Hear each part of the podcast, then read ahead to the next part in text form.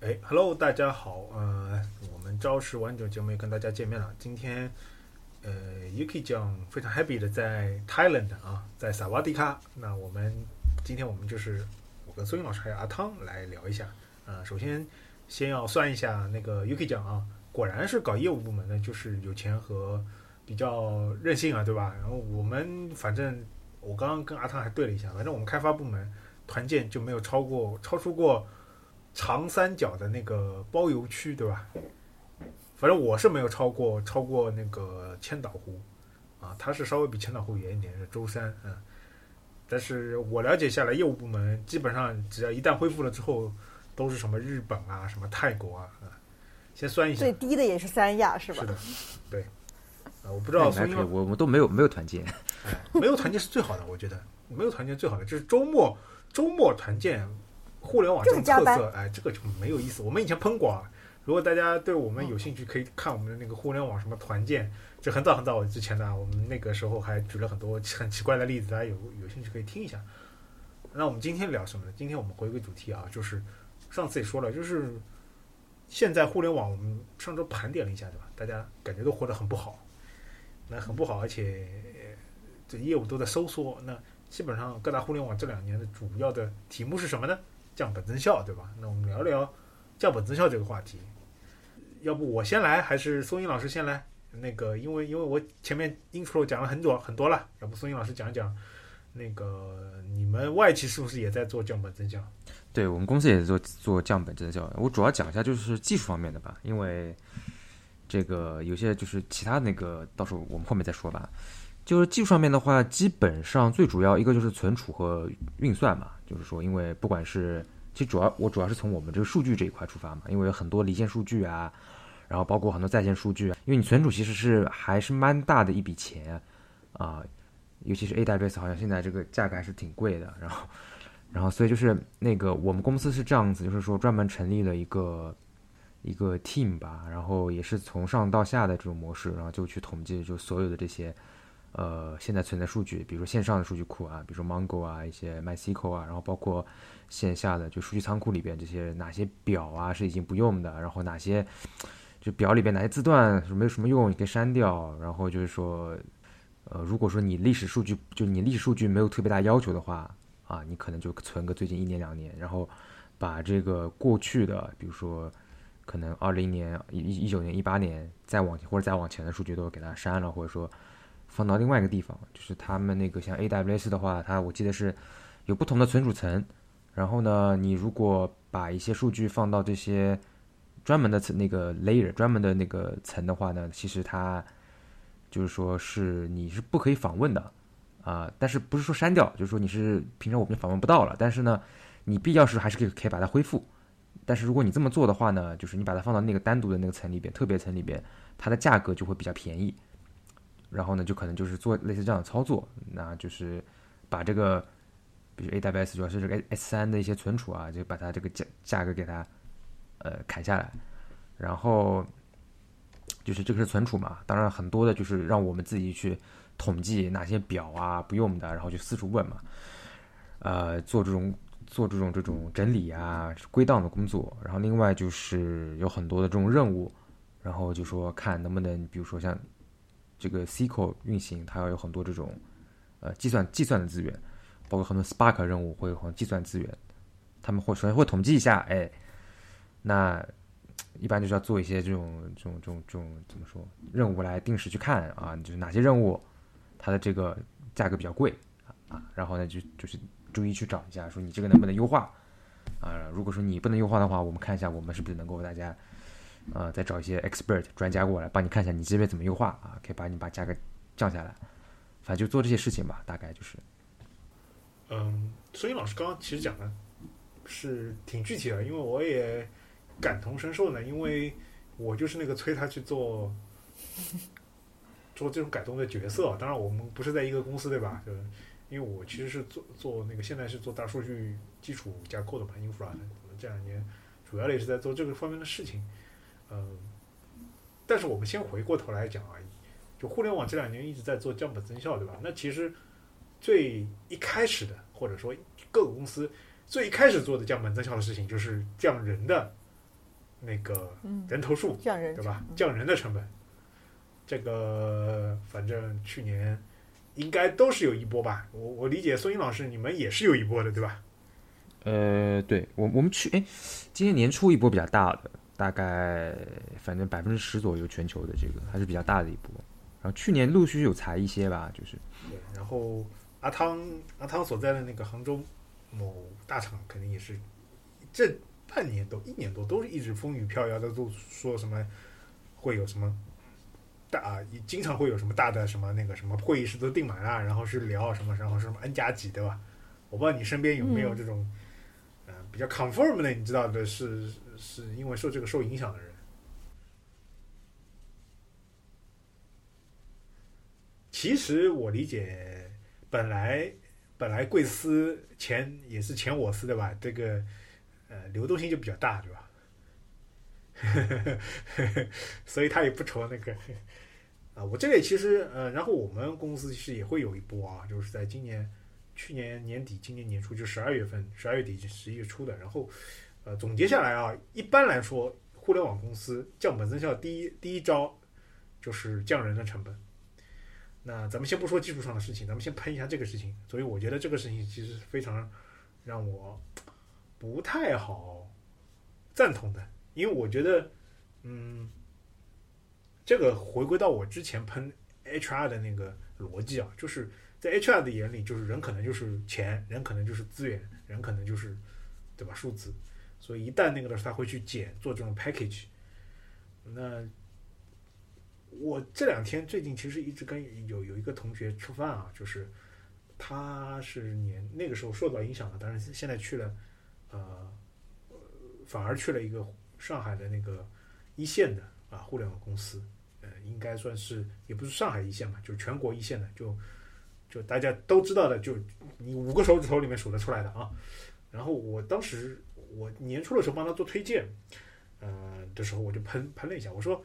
明明大家都知道对吧？你做十二月份或者做那那波裁员的时候，明明就知道，呃那个时候是肯定是最艰难的时候对吧？然后只要熬过那个时候，今年肯定会比去年好一点吧对吧？现实印印证也是就是说。呃，互联网公司今年的日子是比去年好一点，对吧？到现在我们可以这么说吧。呃，我不知道各位有没有感觉，就是肯定比去年就冬天的时候，对吧？嗯。那现在互联网纷纷又招人，那我觉得就很奇怪。你当时把人裁了，这半年你要赔别人都赔赔别人钱吧？你裁人就 N 加几，不管 N 加几都要加都要赔钱吧？对吧？嗯。你这半年的财报不会好看的。对不对？你裁人的目目的是为什么？是真的觉得这些人没有用了吗？没有啊，因为，呃，过了过了这段时间，你现在又招人了，说明你还是缺人嘛，对不对？你不缺人，你为什么要现在又要招人呢？对吧？那第二，你是觉得为了财报数字好看吗？不得已这么做吗？并不会啊。你那个时候，呃，给大家普及一个知识啊，就是说很多公司裁人之后，第一波，就是裁完之后的第一。下面一个季度的财报不会好看的，因为为什么呢？因为他会要赔很多钱，就是呃很多人就是离职赔偿嘛，是是最多呃最是呃最最早最早会在第二个季度的财报上能够体现出一定的人力资源上成本的降降低。但是我们现在知道，其实过到现在你又开始在招人，然后招完人之后，你知道你裁到的人是在公司已经呃。待了一段时间，有一定经验，对项目业务都非常熟悉的。你现在现在新招来的人，首先你不知道你是不是啊招对的人，而然后招了人之后还要进行一个培训，啊，再需要一个磨合，这样一来可能又几个月过去了，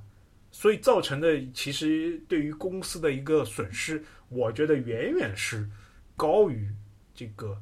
做人力成本资源这个非常无脑的那个降本增效的这么一个。计划，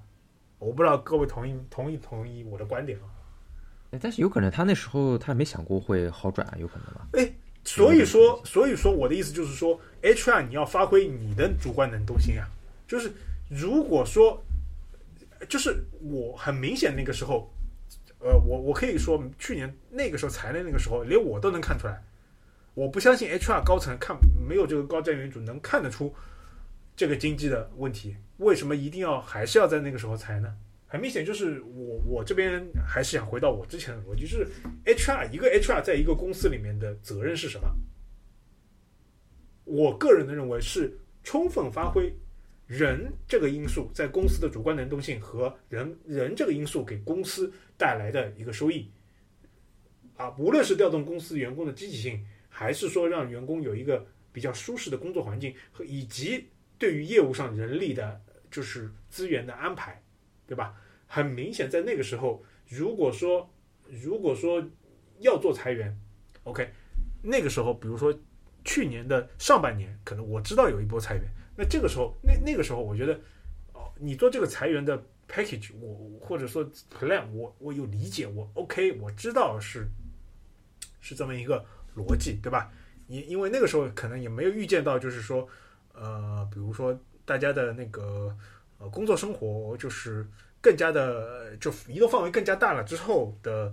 呃，对于那个经济活动带来的一个恢复性会更高嘛？那那个十二月份那个时候很明显的时候，就是你知道，明年如果就是明年主要基调肯定就是恢复经济嘛，你恢复经济就是做经济的所谓的复苏嘛，那。现在大家国家也一直在提这个事情，对不对？那你那个时候也就知道嘛，你应该有一个预判，对吧？你应该给那个公司，比如说他管理层，对吧？做决策的时候，你作为 HR 来说，你要提供这样的呃意见，而不是说我要这里先抨击一下，就是 HR 在公司，在大多数中国互联网公司里面，充当充当的是业务和和各位领导或者说高层的打手的工作，就是什么呢？就是招人的时候，业务扩张的时候，我要招人，我就拼命去忽悠别人，把别人忽悠进来。不管是以什么样的方式，吹我股价的方式，或者吹什么业务什么方式，然后呃，一旦业务不不好的时候，下面可业务不好，我跟你说，就是说管理层一个很应激的反应就是要裁人。你这个时候如果配合管理层层去做这个事情，那你就又变成什么呢？又又变成就是说，嗯，去找人谈话，啊，又变成就是。或者说，呃，更有更有甚者，我阿汤应该知道，就是很多很多企业部门管理，呃，HR 会变成什么？就是我 HR，啊我我公司部门的高层，我要开除，或者说我要我对某一些有意见，我要把它干掉，对吧？很很多的吧，将呃这个我对吧？本来比如说，呃啊也不不能不能指指名道姓啊，但是这种事情应该很多啊。然后 HR 就会去什么？去查他的。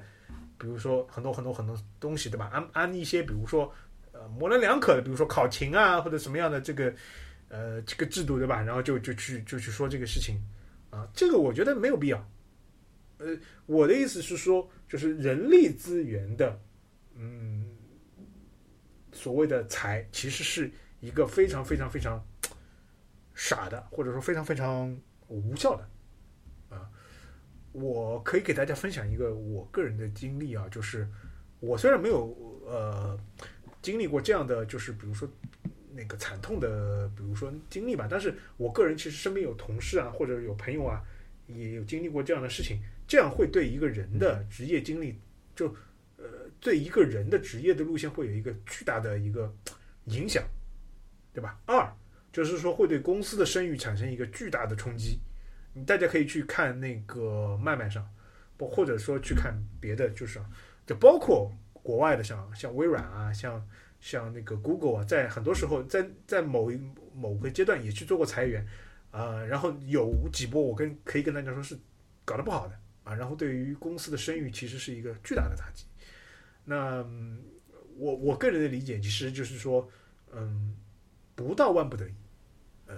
是。不要去做人力方面的大裁员，啊，这个其实是，嗯，把你手里的弹药啊用尽了这么一个方式，因为你到时候又重新补充弹药，我可以跟大家说，嗯，这又是一个很浪费的过程，可能可能我的观点是比较呃激进啊，对于 HR 这一块，呃，我知道宋毅老师可能有时候对于这方面可能是有我跟我有不同的意见的，对吧？但但是我们可以讨论一下，就是我个人觉得。人力资源的节省，嗯，从某种意义上来说，我们是可以值得算经济账的，和算那个后面的账的，啊，基本上是没有特别大的那个嗯收益的啊。而且我个人可以跟大家说，我在美国进超印的时候，啊，那个他就是在那个经济危机过完之后没多久，然后去招的人啊。那个时候老员工就跟我也跟我喷过，就是就是你新进来的嘛，他说之前我们裁了一批人啊，对，就是然后公司又大规模招人，这是何必呢？对吧？业务其实是停滞的。嗯嗯，其实。其实那个你你说起来，我我这边也是有经历，就是说我现在公司之前有过一些裁员嘛，然后也是身边同事就是有受到影响嘛，就是你等于说就是可能昨天还在，或者你比如说礼拜五在那个上午还在还在群里边在讨论问题，对，然后哎突然就说说东西要就就突然就说哎说是说那个他的一个什么东西在什么地方，然后说还还不是他来问的嘛，就是。就等于说我们这边的那个叫什么行政过来问问题，就说啊问我一下，哎他那个东西在什么地方，说要给他送回去。你说哎什么情况？后来问了那个相关的人，说就是说这个这个岗位被就被优化掉了，就很突然嘛。然后包括其他的有些合作的同事也是说，突然就 last day，然后赶紧交接一些东西，就临时开会，然后拉把人都拉过来说哦他有些这种类似于这种打个引号的遗产。就是讲一下说这个东西，不然就没人理解了嘛。因为他马上就今天就最后一天，很突然嘛。早上谈话，那下午就走，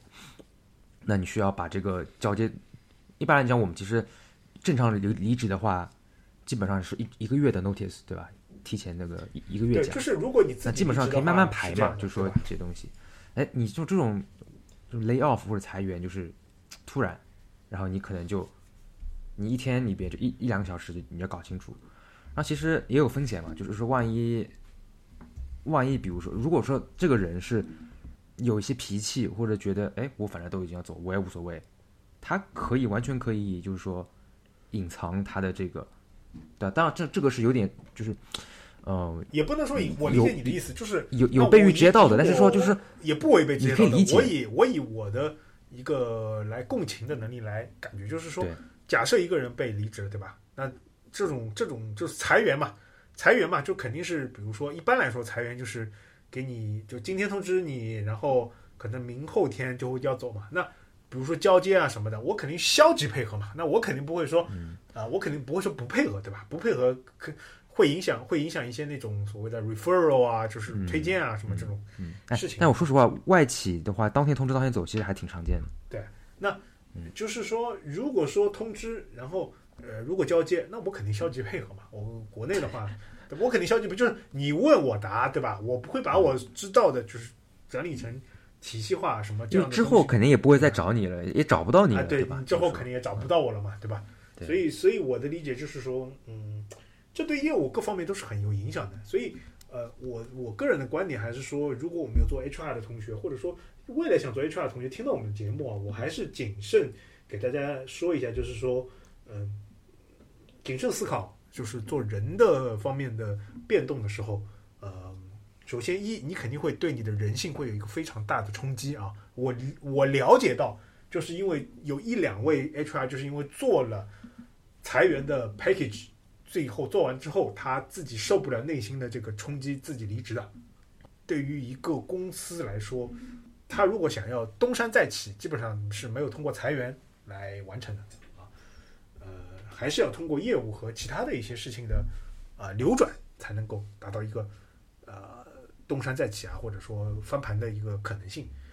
嗯，阿汤老师呢，觉得人这个因素、裁员这个因素对你们这个有没有影响？降本增效这方面的？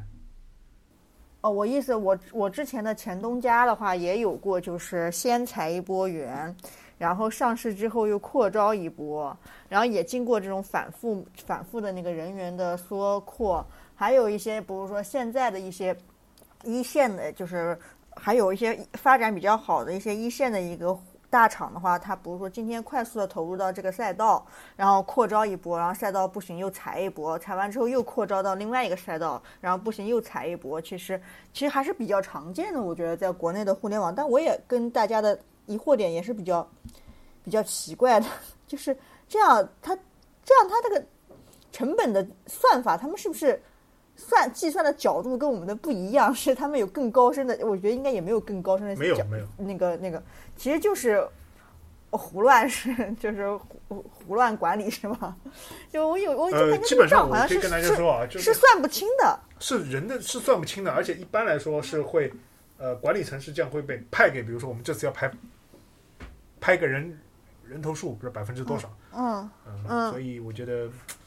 嗯，他们这个指标定的，我感觉就是，比如说我今天要降本增收，我要我说我定个指标，怎么降本增收呢？那才百分之十的人，哦，那这这个这个，我觉得你比如说我要降本降，比如说降降降个多少亿元的一个成本，然后我的拍个拍个脑袋得出我要降。就要把百分之十的人裁掉哦，那就行了。但是他也没有考虑过，比如说我给的赔偿的钱，后面业务停滞、业务的损失，是的以，及后面如果发展起来人员的那培训的那种成本都没有算进去嘛。所以所以我觉得这个东西吧，就是是一个需要大家再思考的一个问题。我个人不是推崇，就是什么事情就别的行业吧，就别的行业我不清楚，就互联网行业不要什么事情就一开始就是一旦那个就应激反应说裁员啊，这个其实是不嗯不是特别好的。那么接下来才说到那个做的事情，就是公司业务上的降本增效。然后我觉得从技术上来说可以分两块啊，咱们先笼统的分，就是一个是在线应用，啊，在线应用的话，你可以理解为就是公司的实际的具体的业务啊，还有一块是数据，就刚刚苏云老师说的，呃，基本上一个公司，呃，你从你从那个业务角度，或者说从一个做的事情的角度，一般来说我们粗浅的切啊，说最粗浅粗浅的就切一刀，就是一个是在线应用，就是我公司实际的呃。呃，比如说某网站对吧，就提供提供提供就是在线购物对吧？某的网站就提供视频，某的网站就是提供什么啊、订机票对吧？就就在线业务啊，它是也是要服务器嘛，大家理解服务器记记录数据对吧？就是各种各样，然后网络的开销。那还有一块呢，就是数据什么呢？就是说我公我所有的公司啊，互联网公司起来之后，它不可能就比如说我这个啊，那我得知道我每天卖了多少机票对吧？然后我比如说平均每每每小时它访问的人数是多少？今天有没有比去昨天人数访问的多啊？然后卖了什么最热门，对吧？什么东西卖的最热门？什么什么旅游景景点最热门，卖的最好，对吧？以及一些啊什么视频最热门。哦，这种东西都会需要，就是背后就是大家对于用户的这些行为啊，包括他商场的一些行为啊，就是大数据，我们继续再去做一个收集分析嘛，就基本上分两块啊。那在线应用很明显就是砍业务、砍机器，对吧？然后阿汤应该深有体会，今年应该是不是啊、你的业务申请机器非常的困难了呢？对我就是今年我们就是业务申请机器比较宽，但是我因为其实是因为今年年初我们部门就是就是启动了一个项目，它算技改的一个项目，因为我们部门有一个大就是一个年年代也不算很久远，但是因为之前的技术架构设计的有问题嘛，从应该是从一六一七年开始的，最近也有五六年六七年的一个一个一个一个项目了，它。之前没有做微服务啊，或者做一些 model 的一些拆分，很多很多的东西都累积在上面嘛，然后就导致我们研发效能比较低。然后这时候我们的技技术 TL 就说，就为了解决研发效能的问题呢，我们就要把这个很大的、这个巨大的这个应用，把它拆成各个子应用啊。我们通过子应用的方式做一种快速的迭代。然后我们就在年初的时候启动了这个项目，然后再推行到，比如说今年就是。上个月六月份推了半年之后，各个各个各个各个域各个组呃划分的也差不多，这个模块归你，那个模块归我，然后这里我要做什么，那里我要做什么，然后拆单怎么做，然后各个应用我们都已经拆分的差不多，有的甚至有的组就已经开始行动起来了。然后这时候我们组我们组就有一个新的业务出来了，新的业务出来之后呢，就是有个新的，呃，就按按来说的话，有个新的业务，那我们就要申请一个新的应用，然后我们去建立这样的服务，给我们给我们的那个建个应建建应用嘛，然后就要申请机器，然后这个时候，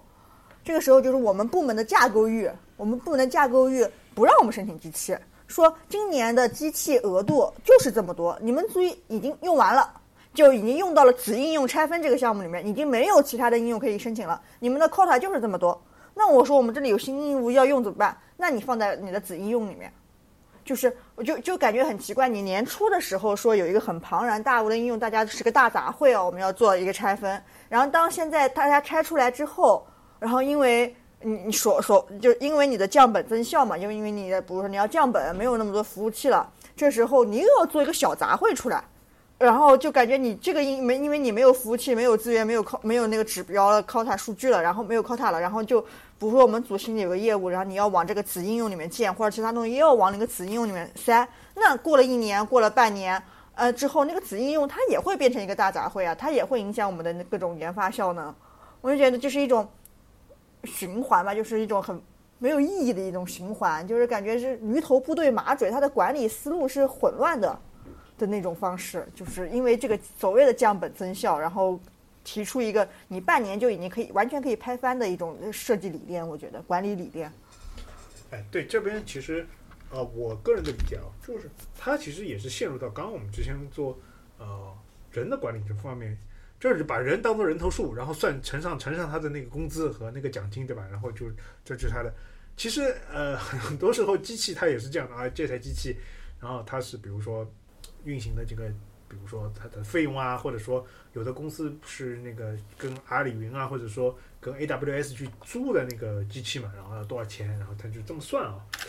呃，那一个很大的就是误区呢，可能就是就是。降本增效会变成什么？就 SIE，比如说每他们每年会去采做一些采购嘛，啊，今年就开始在采购上去做一些啊卡卡点，然后分给每个部门的 quota，然后然后呢，这现在但是问题其实是呃是这样的，就是互联网公司业务好的时候，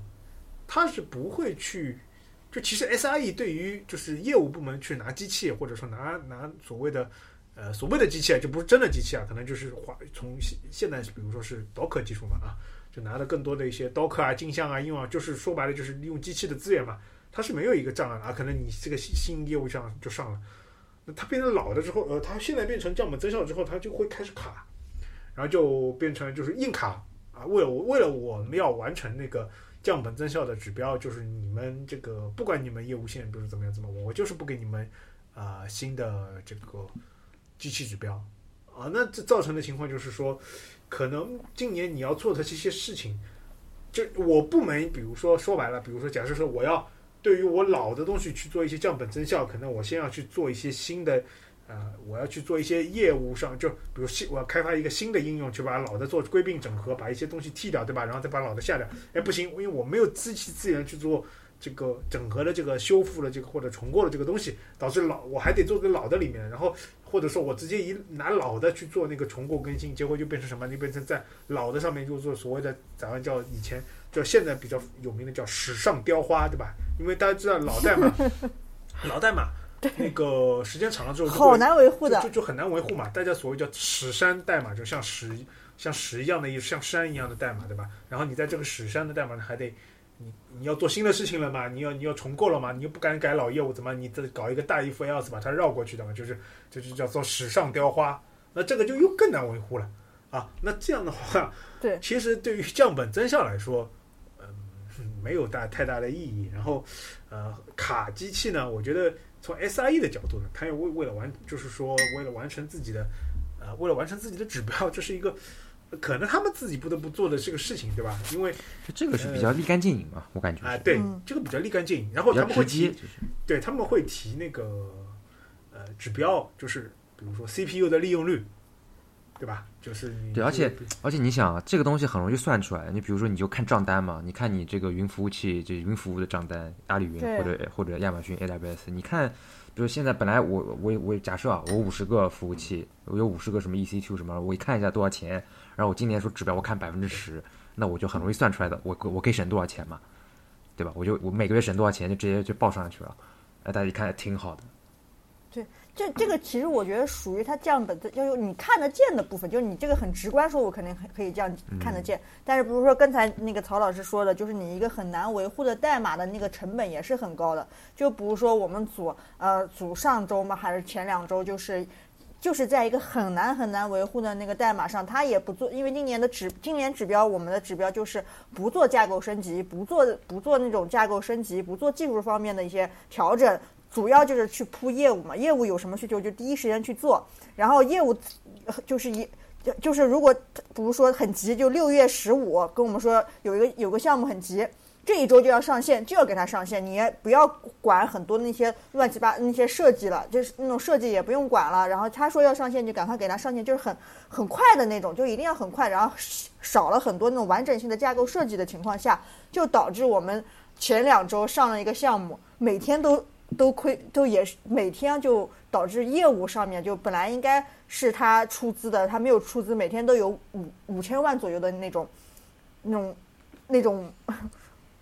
差额你知道吗？就是对业务上去，就你感觉你很快，然后你很快的去上线，你也不做分析，就全部拼铺到业务上。那你不做机构技术的这种各种升级的话，其实我觉得这这是看不见的一种成本在这在在这个里面。你想你想说的是这种实际的维护是吗？就维维护成本其实比较大，就超出他的预期。对他，他他他，比如说他通过这种，你跟他说很可以量化看到的指标，把我的这个成本降到了，但是他看那些看不见的维护成本在那里的，其实他可能会对业务上带来的损失其实会更大。这个这个，我引出我们接下来那个话题，就是我们刚刚 re 就是所以 rehearsal 的时候，跟孙宇老师也说过了，就是一般来说要做这种事情，第一个什么，成立一个降本增效委员会，对吧？然后就开始，他会去给各个部门或者各个定指标，然后基本上那个就是 第一个不第一个事情就是砍，就是我们刚刚说的那些东西，对吧？最直接，那他也不管你这个真正的业务什么，反正就这个东西弄肯定是可以做的，对吧？然后做出来之后，反正这个数字肯定也对吧？这个季度的财报肯定是啊，不财务数字也不说财报，这个季度的财务数字做出来肯定是减了的，对吧？也不能说好看吧，就减了的，对吧？嗯，我不知道你们是不是这样的，反正基本上都会都有一个什么降本增效什么委员会或者降本增效。反正我我了解到我公司的话，就从数据平台这块角度，就是比如说，呃，比如说就是从存储打比方存储，比如说那个 AWS S 三的存储，他们会给一个类似这样的 KPI，比如说减两百万美金，呃，半年，然后。那大家去算嘛，就算一下，就是怎么样做可以到这个，呃，到这个值。那比如说，呃，可能我这几个表或者这这一部分的业务所对应的那些数据，我可以再给它砍掉，那差不多就省那么多钱。反正他给他可以先有一个大的大的一个一个数字，他可以慢慢再拆，到底再去就等于说像那种打游戏一样嘛，就是你慢慢慢慢慢慢，那到那个线，OK，那就可以。反正一般来说啊，一般来说就是。要做那个降本增效，就会有一个这样的一个委员会，然后会他第一个要做的事情就是所谓的砍机器啊，然后定什么这种 quota，对吧？然后呃，他每年接下来就会给 CEO 或者 CFO 汇报，哎，你看我们今年完成了什么什么什么指标？嗯，刚刚说的在线应用，对吧？然后说到那个接下来我们说数据这一趴，数据这一趴，呃，因为主要是两块，一块是存储，一个是计算嘛。嗯，咱们先说存储啊，存储就是说，呃，很简单的，就是说互联网嘛，总是要把数据存放在某个地方，对吧？那就是那数据这一块呢，一般来说，我们以前来说就是主要分两块啊，一块是实时，一块是离线。啊，这个有有点专业啊。什么叫实时呢？就是比如说有些总裁看板，或者说有一些呃特别重要的业务，他要实时知道。自己很多业务指标，就比如说我我我这个，对吧？今今天的单量是吧？不是今天的单量，我就比如说过去的五分钟，那个我们这个就是某网站对吧？它的那个用户数啊，然后那个所谓的比如说某网站，比如说下单量对吧？他要实时看这个数字，因为因为这个是影响他生命线的。这种东西就是一般来说，咱们叫做实时业务啊，离线业务什么的，就一般来说很多业务是不需要实实时关心的，但是它需要，比如说每天它会出一个，比如说昨天的，比如说它的一个整整体的一个啊报表或者看板，对吧？然后比如说隔隔一个星期或者隔一个月，它会出一些，比如说财务指标啊，或者说一些那个业务的那个所谓的啊，比如周期性看板或者周期性的一些啊所谓的汇总吧。那这种业务主要是离线的，什么叫离线？就是说不需要实时，可能 T 加一吧，就是我今天可能看到昨天的整个一天的数据就 OK 了，对吧？我不关心就今天比如跑到现在的这个数据。那很多时候就会开始第一个是什么呢？就是看你砍你实时的业务，因为什么？大家知道，就很明显嘛，你时效性的提高，从互联网来说，就时效性的提高，往往伴随着是存储成本的那个提升，对吧？这个很好理解嘛，就是我要看到最新的数据，我肯定是存数据的这个成本更高。比如说我要放在内存里面，对吧？因为因为内存的存储肯定是比你硬盘快，对吧？呃，比如说我的有的数据我要放在 SSD 的硬盘里面，啊，那这个其实是我们从底层的硬件来说，上层的可能会它基于这些硬件去做一些那个存储的抽象，对吧？就比如说流式，大家知道，比如说是卡夫卡。卡夫卡其实是一个存放流式数据的这么一个偏队列，或者你也可以偏它把它认为是一个订阅消费的这么一个架构啊，或者说有一些那个我们应用当中经常用的什么那个实时队列，对吧？大家也知道，比如说开源的什么 RapidMQ 啊，这些都是就是基于底层的存储做一个抽象，就大家一般都都把它当做一个实时传输的一个管道啊，或者说一些所谓的中间件啊。呃，一般来说降本增效，一第一实时。一开始就是砍这个啊，他就会跟你说你不需要那么多实时的应用业务看板啊。那基本上其实我个人理解这块我是呃我也不是个全喷子吧，我是可以理解的啊。这块我是相对来说比较赞同的，就是呃，在我看到是有很多实时的看板或实时的东西不需要那么实时。呃，我觉得看板基本没有没有需要实施的，我觉得，我个人觉得，除非是就是哪一种实施任务呢？就是说你跟一些这种搜索推荐相关，它可能需要一些这种呃什么 ranker 啊什么，把它更新这种信息的，我觉得它可能还需要用到一些相对实时的这种链路。除此之外，就是纯看的统计的，我觉得这个，我就我就我我目前能想到，我没有我想不到任何需要。我个人理解是说。大多数业务其实是不需要的。那跟大家透露一个事情，就是一般来说，一个公司里面实时的看板或者实时的所谓的指标，一般都是会透给，比如什么总裁看板啊，什么 VP 看板啊，就是这种多。但是其实 VP 估估计一个星期也不会看一次的啊。所以这个时候很多这类似的看板会被砍掉，呃，也算是对于实时资源的一种释放吧。哎，但是但是这种，但是之前建这种项目的时候，就会说我一定要实时的，这是我给总裁看的，就是这样的，很重要，很重要。这个是给，哎，这个是给，比如说他会讲一个英文名字，比如说啊，这这是这是给什么 George 看的，对对对，这个 George 可能就是某个 VP 对吧？对对对，就是很重要，所以我要高保他。给某某子看的业务的，某某子每天会关心对吧？其实某其实某某子早就不知道这个业务是什么东西的，哎。就像松韵老师说的，其实大多数的这种实时的看板都不需要。啊，其实就我所知的一些业务当中，比较需要实时的是什么？就是微偏微博热搜式的。哦，这种东西可能会需要有一些实时性。哦，可能比如说现在正在爬升的一些热搜热搜词汇啊，或者是就是主要是搜索推荐嘛，就是你刚刚说的搜索推荐啊，这块可能需要一点。然后广告这个也会需要一些实时的业务。呃，跟大家。稍微科普一些广告啊，广告它现在它其实是对于实时是有一个比较高的呃要求性的，因为呃不知道大家有没有感觉，就比如说我最近搜了某个东西对吧，然后突然跑到别的，比如说类似那个，比如说呃在线购物的 APP，哎，它突然能够给我推推荐类似的对吧？那这种东西其实都是跟实时队列、实时实时性这种东西去做一个一个很好的结合的。那这一块因为跟钱相关的，因为因为。这个东西有可能你点进去吧，买了，对吧？就包括还有一些广告，这些都是广告弹出来的嘛。这些东西跟钱有关的，是有一些实质性的。然后那个他会去砍大量的什么？砍大量的那个什么什么总裁看板、VP 看板啊，这样就会把很多实时的这个存储资源给降下来。那降下来，他会放给你放到哪里呢？那总不见总不见得，比如说我原来每秒每呃，比如说我能看到十秒前的，我现在就得只能看到一天前的吧？他会给你。放到那个现在比较火的，比如说类似于什么数据湖存储啊，就湖存储啊，或者说一些咱们叫做有的地方叫做叫那个近实时，就我给你看给你看个，比如说十五分钟之前的，或给你看个五分钟之前的数据，可以吗？其实我觉得大多数总裁或者说大多数的这个业务都可以啊，我不需要知道这一分钟以内的，我五分钟、十分钟甚至三十分钟都可以啊，他会去做一些啊什么增量的写入啊，或者是类似，大家有兴趣的可以查一下。所谓的数据湖三驾马车啊，这个 Iceberg 啊，Hoodie 和那个呃 Delta Lake 啊，这方面他们都会对于基于就是离线的存储之上再做一层呃啊元数据的分装啊和一些相关的那个啊增量写入的一些合并嘛，就确保你能够看到一个比较近实时的分钟级别的吧。啊，它应该是那种吧，就是流 PET，然后它是其实应该就是 up upsert 对吧？它对，就是 upsert，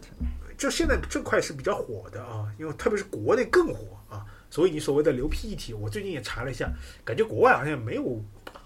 这方面的就是专门来讲述的啊，就国内讲什么流 PET 讲的比较多，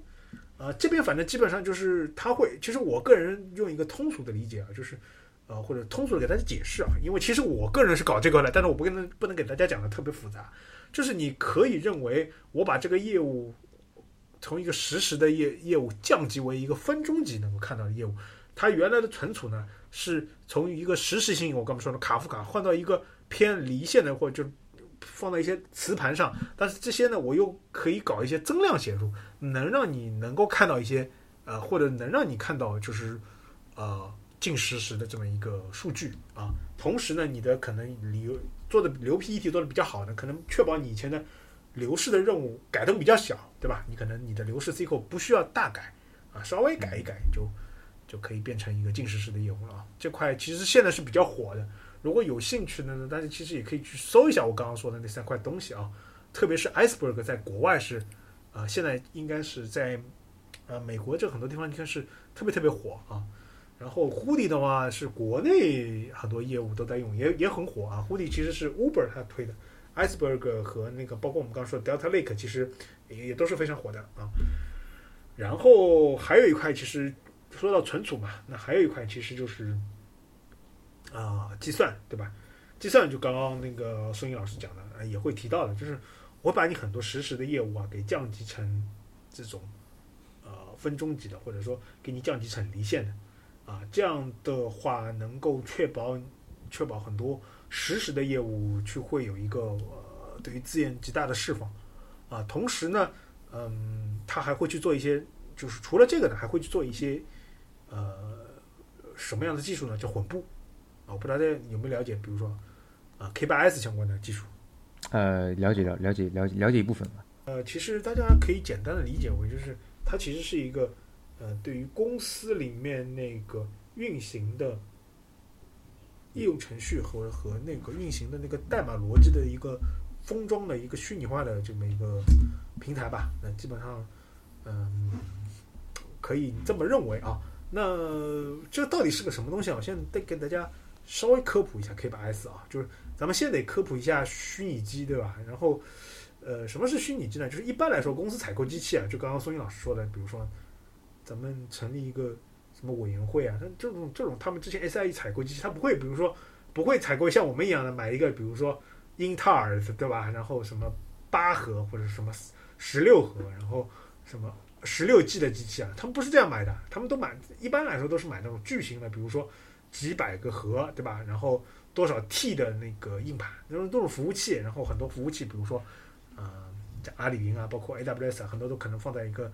壶里面啊，或者放在哪个里面，就做一便于做水冷嘛，啊，类似于这种啊。然后，但是你真的业务跑的时候，我不需要那么多，对吧？我可能我需我应用可能需要一百个实例，实例每个实例可能上上只要一个什么十六核什么八 G 的这么一个，那他会把这些东西去隔，原来的隔的隔，这是把一个大的机器资源隔出来呢，叫叫虚拟机技术，就会呃，你会在一个等于像在一个机器上能看到，就是说好好几个不同的。就虚拟出来的多个机器，那这个其实虚拟机就是 VMware 以前做的很好嘛，但这块对于机器还是有一定的损耗。那这两年其实呃更多流行的就是 Docker 技术，大家肯定搞计算机的人也会听到啊，就是做镜像。那镜像的话，它可能基于那个操作系统一些特性去做一些更轻量级的封装，那可以使得比如说呃呃，就比如说比如说资源可以更好的利用，那。呃，现在一个问题就是说，如果很多业务都上了 Docker 之后啊，就呃，它的任务的，比如说我一次，比如说呃，核心业务啊，比如比如说阿汤啊，你们公司，比如说你的核心业务对吧？你比如在线的，你可能或者离线，你可能会布在那个布一百个或者是一千个实例对吧？因为比如说你要确保，比如说我们要确保一个全国性的一个呃购物网站的顺利运行对吧？我得在在那个华北有有一个我的机房对吧？然后我在那个长三角有一个机房，然后我可能在西部地区有一个机房，对吧？那我这样，比如说所谓的三 D 五中心啊，类似这种东西啊，就每次我要发布要布布那么个几千台容器，那这里就会对一个容器的发布管理，有的容器就是跑着跑着会挂了嘛，对吧？呃，这是管理啊、运维啊、这自动运维啊，包括监控啊，这就会有一套这个东西。那这个东西就是 K 八 S 啊，这个是 Google 它呃贡献出来的这么一个开源的啊，基本上嗯国内或者说国事事实上业界对于容器的管理是基于它啊，每个公司都会有一套魔改嘛。嗯，那这个东西它现在也用来啊，广泛的用来在那个呃数据这一块。啊，它会去做一些和在线应用的混布，呃，这个是一个什么原理呢？这个其实是就是降本增效里面的一个技技术上叫做叫潮汐原理，就是呃，一般来说在线应用的高峰期是白天和那个呃零点之前，对吧？就是很好理解嘛，就白天购物的人就是是就是比如说看视频的人，白天或者呃就是打游戏的人多嘛，对吧？一般来说。你这个业务的低峰期是零点之后，或者说或者是凌晨，有的工有的业务是一点或者两点之后，一直到早上，比如说七八点之前，都是比业务比一个低峰期。你这个时候，比如说我原来为了我为了应对应对高峰期，对吧？我因为我我为了应对高峰期，呃，那我可能就是说我要比如说一一千个容器才能够呃维持我这个呃系统的稳定运行。那我没办法嘛，我即便低峰期我可能只需要两百台，但我没办法，我得维护我系统的稳定运行，那我就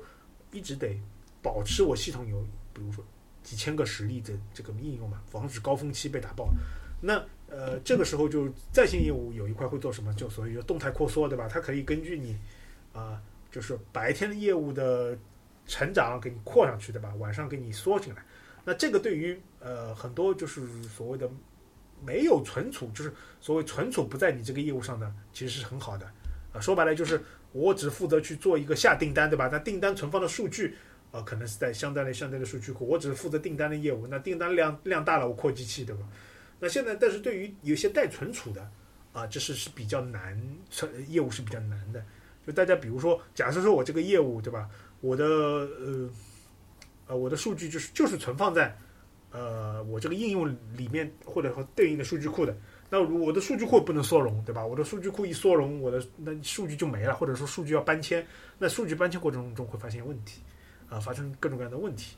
那现在会有一个另外一个技术，叫所谓叫呃离在线混布，那就是什么呢？因为呃一般来说啊，离线就是离线报表居多嘛，我们刚刚才也说了，是没有那么多实时的，嗯。那一般离线业务都是零点之后开始跑的。孙颖老师应该设置以前设置过很多零点开跑的或者一点开跑的任务。因为零点开跑是非常正常的，因为基本上绝大部分的就属于所谓数据任务啊，它都是要过完整个完整的一天之后才会开始嘛。比如说我要看昨天的一些数据，然后做一些处理、统计或者任何事情，那肯定要等到二十四点跑完过完之后我才去运行嘛。所以基本上，呃，半夜一点零点到一点之间是这个。你可以认为是这个数据任务的高峰期，这个也是很很合理的嘛？对，就因为离线基本上 T 加一，那我得确保我今天的数据都收集完了，我让我开始跑，对吧？对。那正好跟在线其实是它是相反的，在线是我呃今天一般来说低峰期是我今天凌晨零点过完了，那一个很好的事情就是说它可以什么呢？它可以就是说我让我的。呃，离线业务的，比如说运行的这些实例啊，或者计算任务的这些这些算子啊，它跑在在线应用的服务器服务器上。那你在线应用白天不需要那么多嘛？啊，白就是晚上不需要那么多，它会它会去做一些呃计算层的缩容啊。同时呢，空出来的这些所谓的 C 呃所谓的 CPU 或者内存，它会给你离线业务去跑那个呃跑那个任务。啊，它会给你用，那能够这样就能够达到，就是说呢我用的少的时候，哎，你正好用的多，咱们有互补性啊，这是一个呃，现在很多公司都会采用的一些啊，所谓叫离在线混布的技术，来确来来提升自己的那个所谓的机器的资源利用率啊，或者说资源的怎么整合的一个情况啊，我不知道呃，松英老师或者阿汤，你们有没有有没有？听懂我刚刚说的这一套？我我是理解了，不过我觉得这个可能就是对于非大厂，好像这个难度还是比较大的。我觉得，因为大部分呢，其实它就纯粹就是说我很依靠于这个打包好的，比如说 AWS 或者阿里云那些服务，它比较难自己再去深度的去定制这个说所谓的这种吧。我理解。啊，对，就是这个。我刚刚说的是从一个基础架构的层面给大家解释一下这个外面的原理。那我们回到刚刚说的这个情况，就是说，其实就分两波嘛。就是有的公司它的很多公司它的业务是是这么样的，就是很多公司在没有成长成为巨型企业之前，它是自己不搞基础架构这些东西的，都会去买云服务厂商的服务。那这个时候其实就是依赖于云服务厂商去做一些相关的啊，去做一些相关的这么一个呃所谓的存储啊，包括那个计算啊，包括那个 Docker 容器方面的这么一个呃是升级了啊。那如果说有的公司做大了之后，它会基于什么呢？它会基于自己做技术架构，自己做技术架构，你就逃不掉对于什么自己机器的管理，对于自己机器管理，那基本上。呃，现在比较业界比较成熟的都是基于 Google 的 K8s 去做魔改，写写一套自己的 Pass 层的东西，对吧？所谓 Pass 层就是把 Google 这些这个这个这个 K8s 管理平台，它是功能，它是都是命令行嘛，我变成一个就是可操作的一步一步步骤的这么一个平台，然后就可以去监控啊，然后可以去比如说撤销啊，类似于这种东西啊，呃，这个叫 Pass 嘛，叫 Platform as a Service，对吧？那这个这个东西就是。呃，两方面取舍。那我可以跟大家说，这个云服务厂商啊，就是之前，呃，我也在这个云服务厂商的相关的部门，哎，就是咱们也做过，对吧？就是我主要做的是存储方面的降本增收。那它其实也是一样的，就是既然你客户买了我的服务，对吧？那我会跟你说，你买我的服务，我会更比你更帮你更省钱，啊，嗯，就这块呢，其实也是有相关的技术做技改的。就比如说，呃，咱们就举例存储层的话，就会有一个什么叫做，嗯，冷备热备的切换。嗯，对。就其实吧，呃，嗯，跟大家说一个，嗯 说一个，就是从行业特性来讲，或者说从业务特性来讲，就是就是大家看的数据啊、报表啊，包括就是离线咱们存的这个数据，有一个叫二八定律或者一九定律。就你其实平时看，经常看的数据。只占你存放数据的百分之十到百分之二十，我不知道大家有没有，嗯，大家能不能理解？就是其实我平时说白了，比如说我是某个公司老总，对吧？我要看的报表，我可能给我准备的是一百万，呃，一百份报表，对吧？其实我最关心的可能就两三份，所以其实很多人他要看的这个数据，呃，真正的所谓我们叫经常访问的这种数据，它其实只占，只占那个。你的给你准备的数据里面的，或者存放的数据里面的百分之十到二十，那我们存储层或者说有些存储层，它会做什么呢？它会去做一个冷备热备的，就是那你我就知道嘛，那我我从你访问的这个 pattern 或者从你访问的这个呃模式，我就知道哪些数据是热的嘛，对吧？哪些数据是冷的嘛？因为数据访问都会有一个访问的时间嘛。那我对于很多没有访问的，比如说你一个星期、两个星期都没有访问，或者一个星期、两个星期都访问一次的。我给它放在一些比较冷的数据，或者说一些比较便宜的、便宜的存储介质，但是访问稍微慢一点的，对吧？呃，然后呢，这样呢，我就可以稍微的对于你经常访问的数据的，给你，比如说呃，换成比如说 SSD 啊，或者说做一些内存的缓存啊，这样你访问起来就很很快。那人其实对于自己经常访问的东西，呃，如果很快的话，对于比如说他不太访问的数据。他其实内心啊，就是人的内心其实是有一个等待的预期的，所以所以说，呃，从很多人的预期观感来说，对于很冷备的数据访问的数据的所谓时效性的或者说反应的那个慢，它其实是心理上是 OK 的，接受的，啊，这是一个冷备方面的技术。那还有一些就是比如说，嗯，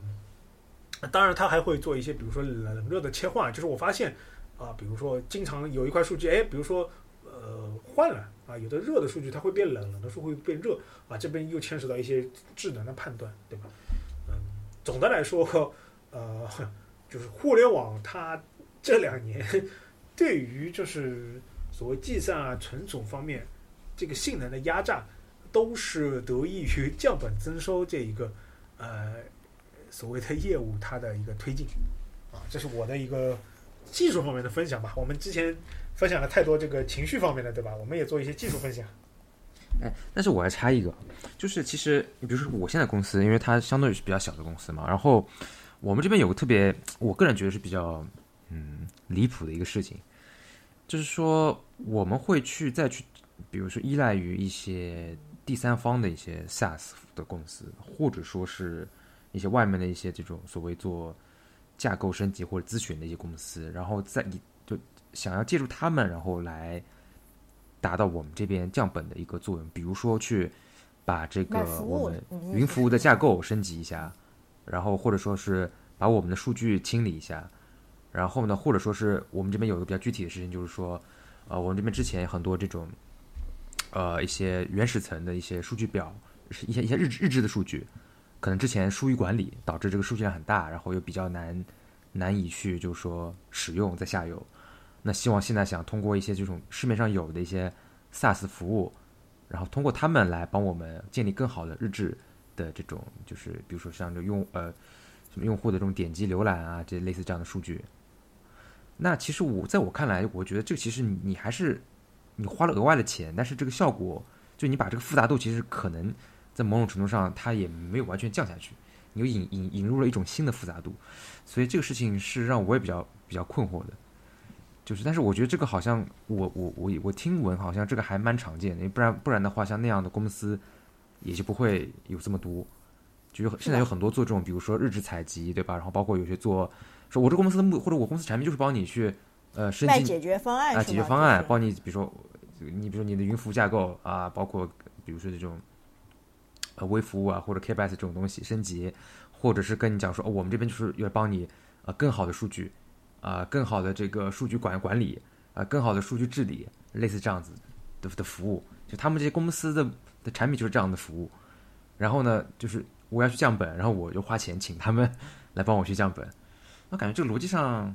虽然我能理解，但是我还是有有一些持保留意见嘛。嗯，你这块的话，其实，嗯，其实我刚刚有稍微提到这一点啊，就是其实这是云服务厂商呢，他在降本增收情况下，他他推出的一个。他创收的这么一个方案吧，就很多解决方案架构是包括我们之前为什么要做，可能相关存储方面的，比如说大家很多都知道的什么热杯、冷杯啊，这这方面，就是为了给你推广，或者说给你去卖给你。刚刚说的松英，你说了，就，比如说你你们公司或者是某些公司的这些方案，就是你买我们的，比如说存储服务，我们就比他们是吧便宜啊，然后呢，我们比他们就是说啊降本，对吧？然后那个其实这里面就是会有一些。你不知道的坑，对吧？这个很正常。而且就是说，嗯，就是很多公司也瞄准了这个契机嘛。就刚刚你说的什么那个牛批一体啊、数据湖啊，很多公司在创业啊。它的目的其实都是为了就是去做一些，呃，我们刚刚说的那个呃，能够能够降本增收的这个事情，然后让别的公司或者厂商来买或者说购买相关的这个服务吧。呃，基本上是这样，所以说，但是这个呢嘛，其实我觉得从某种意义上我了解下来，就是，呃，收益性或者说，呃，或者说这个作用嘛，有待验证，有待验证，绝对是，绝对是有待验证。对，因为为什么呢？这就是一，就是说人力迁移成本，对吧？二就是说它的那个呃所谓的未来的隐患啊。以及以及就是说，我即便用了你这个服务，对吧？会产生一个什么样的问题呢？就是以后存储或者说以后这个东西升级架构，我就绑定在你这个上面了，就会对我的很多业务的扩张或者说业务的升级，或者说就是带来不可也不说不可预见嘛，就是会增加一定的复杂性，对吧？这个这个我说的是